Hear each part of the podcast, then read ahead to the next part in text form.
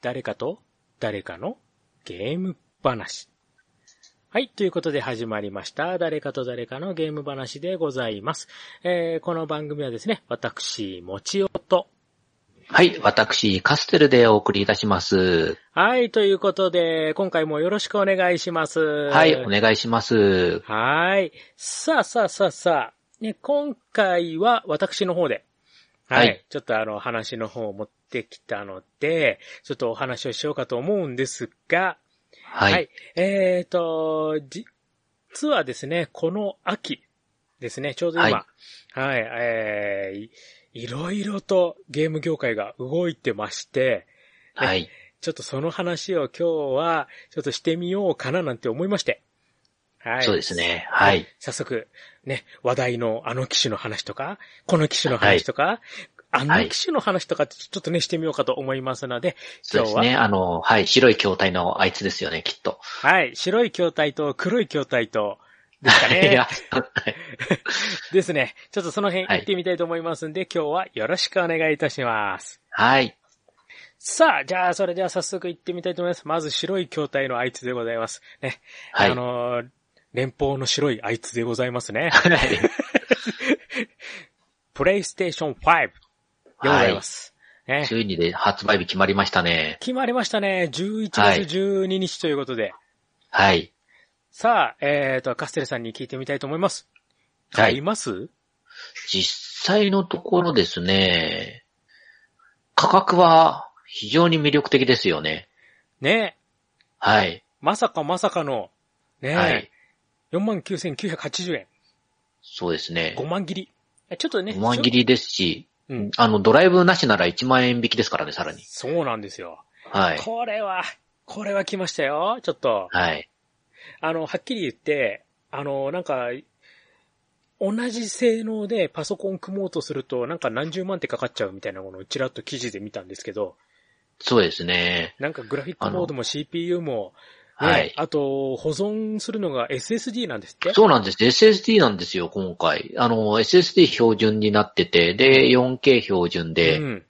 で、えー出力として 8K も一応、あの、対応にはなってるというのも聞いてますので、はい。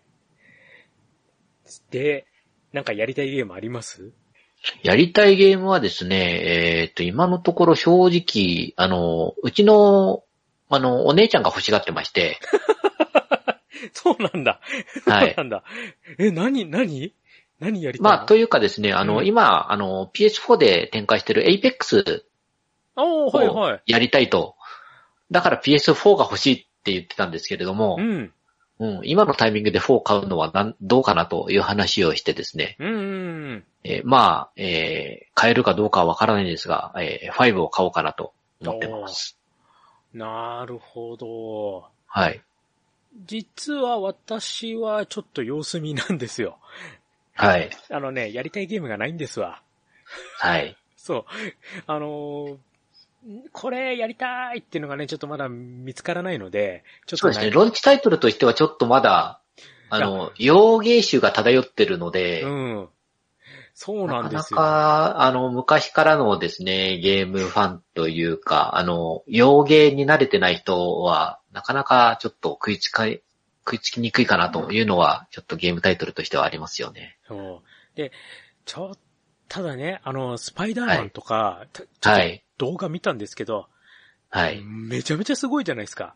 本当ですようんね。でね、私ね、す逆にね、酔っちゃったんですわ。 はい。もう、もう綺麗すぎちゃって。はい。だからね、ちょっとそこもらってね、少し悩み中っていう。もうなんか画面から来る情報量がすごすぎちゃって。そうですねね。えって。あと、今ほら、ちらっと 4K、8K 言ったじゃないですか。はい。もううやるとしたらテレビ買い替えみたいな。はい。 4K テレビあります 4K はまだないですね、うちも。でもなんかさ、もしプレステ5を手に入れたら、なんか出したくなっちゃいますよね。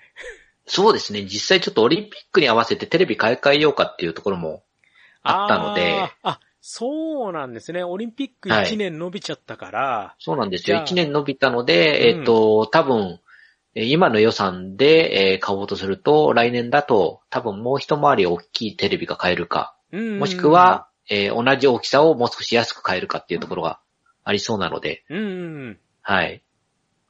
ちなみに結構テレビ大きい派ですかうちは今はテレビは40インチですね。おお大きいですね。そうですか。いや、うちね、逆にちっちゃいんですよ。はちい。っちゃいテレビが至るところに置いてある派なん ですよはいそう。だからその、どこでゲームやってても、他の人が邪魔にならないみたいな。ああ、なるほど。そうそうそう。だから自分ゲームやってる、あーなんかテレビ見させてよ。じゃあ向こうのテレビで見てよ。みたいなね。 そういう感じでやってるんで、テレビし、それぞれはちっちゃいんですよね。19とか、 はいそれぐらい。あその代わり、だから普通に台所にポンって置いてあったりとか、 あ、うん、そんな感じでこう、どこでも見れるみたいなね、スタイルにはしてるんですけど。なるほど。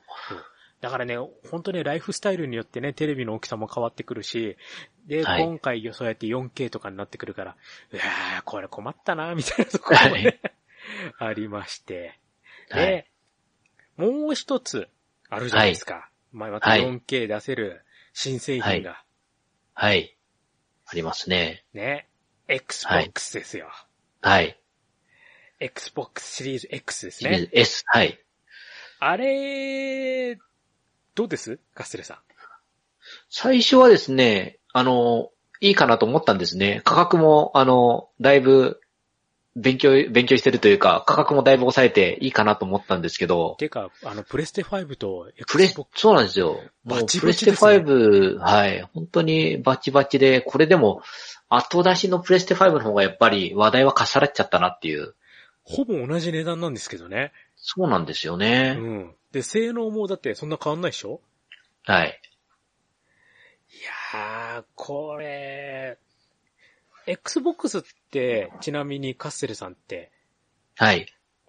結構やってます Xbox はですね、あの、初代の Xbox を少し触ったくらいで、お、あとは、あとはですね、やったことはないですね。あ、ちなみに、ちなみに、ちなみに、ちょはっいと、ちょっとそこ食いついちゃいますけど、初代はのい Xbox って、ライブとかはいやってました、やってないです。あ、やってないかーはい。 やってなかったかはーい。そっか。えっ、ー、と、Xbox 初代何がお好きでございましたかあ、でも、あの、もう自分で持ってたわけではないので、おー、はい。そっかそっかそっかそっか。そうなんですよ。はい。私実は結構 Xbox も大好きで、はい。 Xbox ライブとかもめちゃめちゃ好きで。はい。あの、ベータテストから参加してたくらい の Xbox ユーザーだったりするんですけどね。はいそうですね。あの、Xbox の丸×と、あ、丸×、イエスの音、プレステの丸×が、そう。リアンコだったじゃないですか。そうなんですよ。はい。慣れなくて。そうなんですよね。そこは正直、マイクロソフトも意地を通すべきじゃなかったなとは思うんですよね。そう。なんでこれなんだろうって。 はい。そう。だから、最初に確認しちゃうんですよ。はどういし。てもね。そうなんこでれすはどっよ。ちかなみたいなところがあるから。い、やー、でも、やっぱりプレステ5の方が、カステルさん的には、軍配、ちょっと、上がってる感じ。今のところは。そうです。ただ、あの、今って、結局、あの、プラットフォームの優劣って、あんまりないじゃないですか。まあまあ、なんかね。正直な話。今までのものに比べると、あの、今までだとプレステでしか出ないゲームとか、うんうんドリキャスでしか出ないゲームみたいな形で、うん。うんこのゲームをやりたいからこのハードが欲しいっていうのがうん。あったんですけれども、今はだいぶあの、マルチプラットフォームも、あの、こなれてきましたし、うんうん。そもそも今人気のあるゲームが、あの、スチームからゲーム機へのうん。輸入、輸入、移そうそ植う、そう移植。うん。展はい移植だったり、マルチプラットフォーム展開だったりっていうのがあるので、うん。正直ですね、あの、オリジナルがスチームだったりすると、プレステでも Xbox でも、それほどなんか優劣は出てこないのかなと。そうですね。はい。い。だから、もう、そこに関しては、だから自分が今までどのハードで遊んでたかみたいな、そういうところですよね。そうですね、過去の遺産を、あとはまあ、あの、新しいえー機種になっても使えるかというところもまあ、多分プレステ5はそこが、あの、一番大きなところになるのかなと思うんですね。なんかプレステ4のが動くんですってそうなんですよね。動くらしいので、うん90何パーセント動くとかっていう話なので、うん。これは強いですよね。一気に買い替え強いですよね。。はい。で、逆に、Xbox がどこまではい。過去のが動くかですよね。そうなんですよ。だからね、そう、自分もほら、Xbox と Xbox360 のソフトは結構持ってるから、はい。もしね、もしもし、その過去のソフトがいっぱい動くんだったら自分 Xbox になるのかななんてちょっと思ったりもしてるんですよ。その辺がまだちょっと調べきれてないんで、そうですね。まだ結局、プレステ、あの、今の収録の段階ですと、プレステ5も Xbox シリーズ S も、あの、詳しいスペックは発表されてないんですもんね。そうなんですよね。はい。まあ多分この、また実際に発売されてからだとか、あと発売直前、だから11月入ったりすれば、多分一気に雑誌だなんだにドワーって出たりとか、ね、こう最後の煽りがあると思うんで、 あれそうなんです よね。はい。なのでね、ちょっとそういったところも含めて、今後もこのはい2機種は要チェックかなと。はそうですね。い。で、でですよ。はい。でですよ、その、こうね、新機種だ、新派、ね、わーって盛り上がってる中で、はい。とあるハードが、はね、い。あの、生産がはい。終終了了とといいううここととでで、。はいね記事が載りましたけど、はい。任天堂 3DS。はい。DS なんですね。ついに。ついに、てか、はいまだ作ってたんだっていうのがむしろびっくり。そうなんですよね。正直あの、ソフトの販売、あの、新作自体は結構前から出てなかった気がするんですけれども。うね、終了して1はい年ぐらい経つんじゃないかなと。はい。それでもあの、ハートの方 がまだ新品が出てたんだっていうところの方が逆に驚きだったりもしますけれど。そう。あでもまあ、はいまあまあ、さすがにもう終了っていうところで、はい。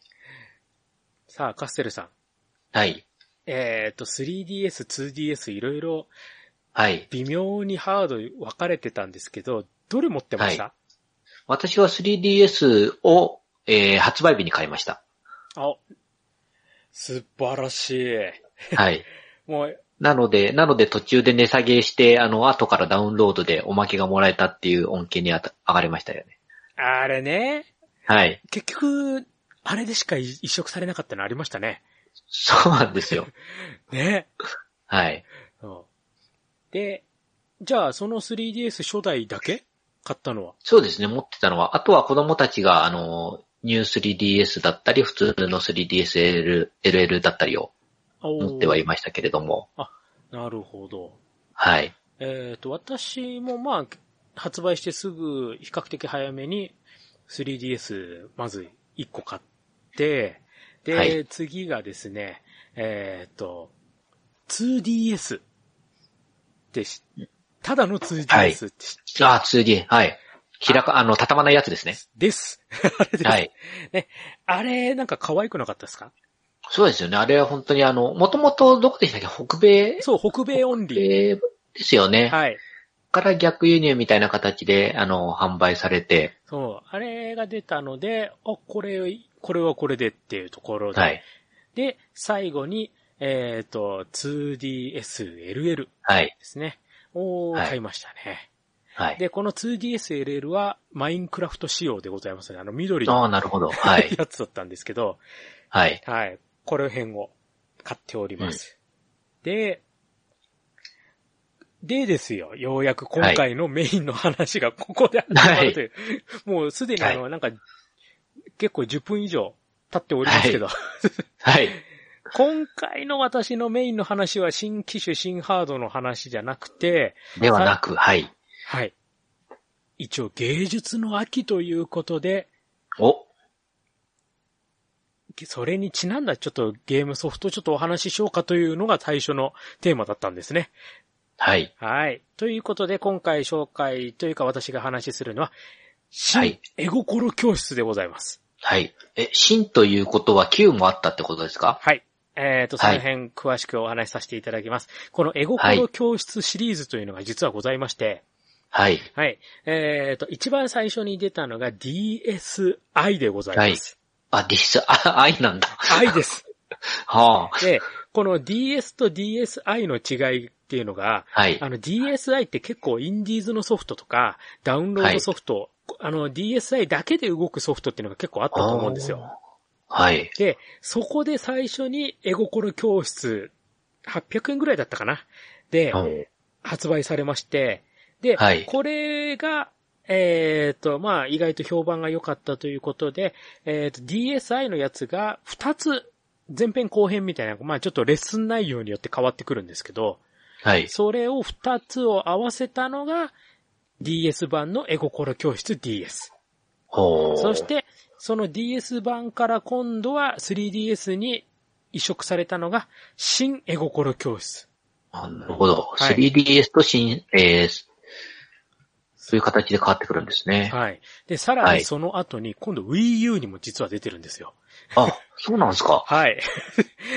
で、あの、だから DS、3DS、Wii U ってこう3機種にわたってこの英語心教室というのは実はずっと受け継がれてるソフトでございます。で、はい。このソフトの何がすごいかと言いますと、はい。あの、昔から、こう、よく、こうね、ゲー、あの、テレビ画面で絵が描けるっていうのは昔から結構あったんですけど、はい。例えば、まあ、パッと思いつくのは、ね、あの、任天堂だったらスーパーファミコンでマリオペイントとか、はい。あと、まあ、メガドライブだったらアートアライブとか、まあ、そういう風に昔から、あの、どのメーカーもなんだかんだ言って出してたんですね。で、うん。えっ、と、こういう絵画系のソフトっていうのは、まあ画面上で、こう、簡単に色が塗れますよ。絵が描けますよ。失敗したらアンドゥ機能ですぐやり直しができますよっていうのが当たり前じゃないですか。はい。で、この絵心教室のすごいところは、えっ、と、正直、そういう絵を描くツールとしては、あんまり出来は良くないんです。はい。 その代わり、一応、絵画をうん描いた気にさせてくれるソフト。あなるほど。だから、レッスン受けると、一番最初に言われるのは、えっ、と、紙を水で濡らしてくださいから始まるんですよ。ほう。次に水彩絵の具でこう滲んだ感じになりますよとか、はこの絵絵の具とこの絵の具を色をお水ちょっと入れて混ぜるとこんな感じで描けますよとか、あ、ほう。そういう感じなんですよるほど。だから、私ね、実はこう、タッチペンで絵描ける。お、なんかいいじゃんと思って買って、いや、失敗したらやり直しとかそういうのもなんかできて、なんかこうドット絵とかそういうので描けるのかななんて思ったら、全然違ったんですよ。うーん。なるそうほど。ね、あの、ふ、筆、鉛筆、あと、なんだっけ、えっ、と、パステルカラーとかなんかそういう、実際の、こう、道具うん。を使って、こうできますよ。あと 3DS はカメラがついてるので、カメラのはい。写真を撮ったら、その写真をお手本にして、下で自分で絵を描くことができますよとか。ほう。で、描いた絵なるほをど、えっ、と、SD カードで JPEG で書き出すことができますよとか。うん。だから、その、2DSLL 自分持ってたってさっき言ったじゃないですか。はい。 画面でかいんですわ。で、これが意外と、はい。いい感じでこうね、ちょっと、絵を描いた気分になれるんですよ。うん、なるほど。だって実際こう絵の具の道具と、ね、こうなんかスケッチブック持ってとかやると結構大変じゃないですか。はい。でも、ね、ちょっと 2DS でちょちょちょってこう描くと。うん。なんかそれっぽく描けるんですよ。ほう。ただ、ただ、あくまでただです。あくまでそれっぽくです。はい。やっぱね、実際ね、絵をある程度やった人がやるとすんごい上手なのが描けるんですけど、まあはい私みたいなこうね、ヘッポコが描いたりすると、まあまあそれなりな 感じにはなるんですけど、まあ、実際、これ中古ソフト屋とか行くと、めっちゃあるんですわ。は多分、私みたいに脱落した人がいっぱいいると思うんですよ。いこ。う、ちょっと絵を描いてみたい。ね、こう自分で絵を上手くなりたい。と思ってやったら、あれ、なんかイメージと違うなって、なんか思ったよりも本格端行、ちょっとこれ難しいなって挫折した人が多分いっぱいいると思うんで、はい。まあ、ちょっと物は試しでかじってみようかなと思う人にこそおすすめの感じでございます。ちなみに今中古市場だとどれくらいの値段だかって、もう多分ね、1000円しません。ああ、なるほど。はいじゃあ、あの、任天堂、えー、e ショップみたいなダウンロード販売で買うのを買ってた頃とうん。同じくらいの値段で、そうそうそうそう、最初の DSI のね、800円とかで、同じぐらいで多分中古で買えるんじゃないかなと。あーなるほど。はい。なので、あの、いや、自分はね、ちゃんとドット絵とかで、こう、しっかり、なんか、ね、いかにもの、こう、こう、なんていうのかなはい、機械で描いた絵を描きたいっていう人は、やっぱりそういう用のソフトも発売されてるので、そっちの方を選んでいただいて、例えばあの、うんポケモンを描きたいだったら、あの、ポケモンアートアカデミーとかね、ああ、ありましたね、そういえば。はい。あれは結構、その、絵画の方じゃなくて、比較的もうポケモンを描くよ、みたいな描き方を練習するよ、みたいなは感い。じなので、うん、そっちの方とかを、あれ、あとなんだっけ、ディズニーキャラもありましたよね。ほそう、ポケモンとディズニーが確かあったと思うんで、うはい。あとダウンロードソフトだとなんか他にも、あの、いろいろ絵を描くソフトはあるんで、はい。まあその辺、こうね、自分がどういう絵を描きたいか、どんな感じで使いたいかっていうのを、こうぜひ、ね、ちょっと考えて、ポケモンアートアカデミーの方は高いんですわ。はい。中古も全然価格が下がってこないんですわ。 はい。な多の分、ポケモンアートアカデミーはあれですよね、あの、生産自体があんまり多くないような気がしますね。うん、まだね、3、4千ぐらいするんですよね。ああ、なかなかですねな。かなかなんですよ。1000円切ったの未だに見たことないんで。はい。まあちょっとね、まああの、これから芸術の秋、ね、はい。ちょっとお出かけとかするときに、まあ、スイッチ持ってくのはね、ちょっとも、やだな、なんかあったらやだな。でも、まあまあ、2DS、LL とかぐらいだったら、っていうね、まあ、蓋もできるし、ね、ちょっと持ち歩きもできるし、いいかなっていうところで、ちょっとおすすめかなと思っております。ああ、なるほど。はい。ということで、ちょっと今回は芸術の秋にちなんで、絵心教室という、ちょっと変化球で。はい。実際絵描いたりしますいや、なかなかしないですよね。だから、チェックもしないでしょ、こういうソフトって。はい。あの、うちのお姉ちゃんが、あの、動くメモ帳あ、を、あの、使っていたので、うん。てっきりそういうような、今、あの、お話、最初に話が出てたように、あの、デジタル、デジタルのうんうんうんキャラとか、ドット絵を描くのに、似た感じのソフトなのかと思ってました。実は違うんですよ。はい、違うんですね、本当に。 そう、本は当にね、水彩画なんですよ。い。いや、でも、ね、あのー動くすりメモ帳、あれもね、うちの娘結構ハマってて、はいすげえやってましたよ、うちも。はい。あれなんでやめちゃったんですかねそうなんですよね。まあ、あの、あんまり収益にならなかったからっていうのもあるんでしょうかね。いやー、でもあれ、ほら、あの、通信するのに専用のチケット買ったりとかだったじゃないですか。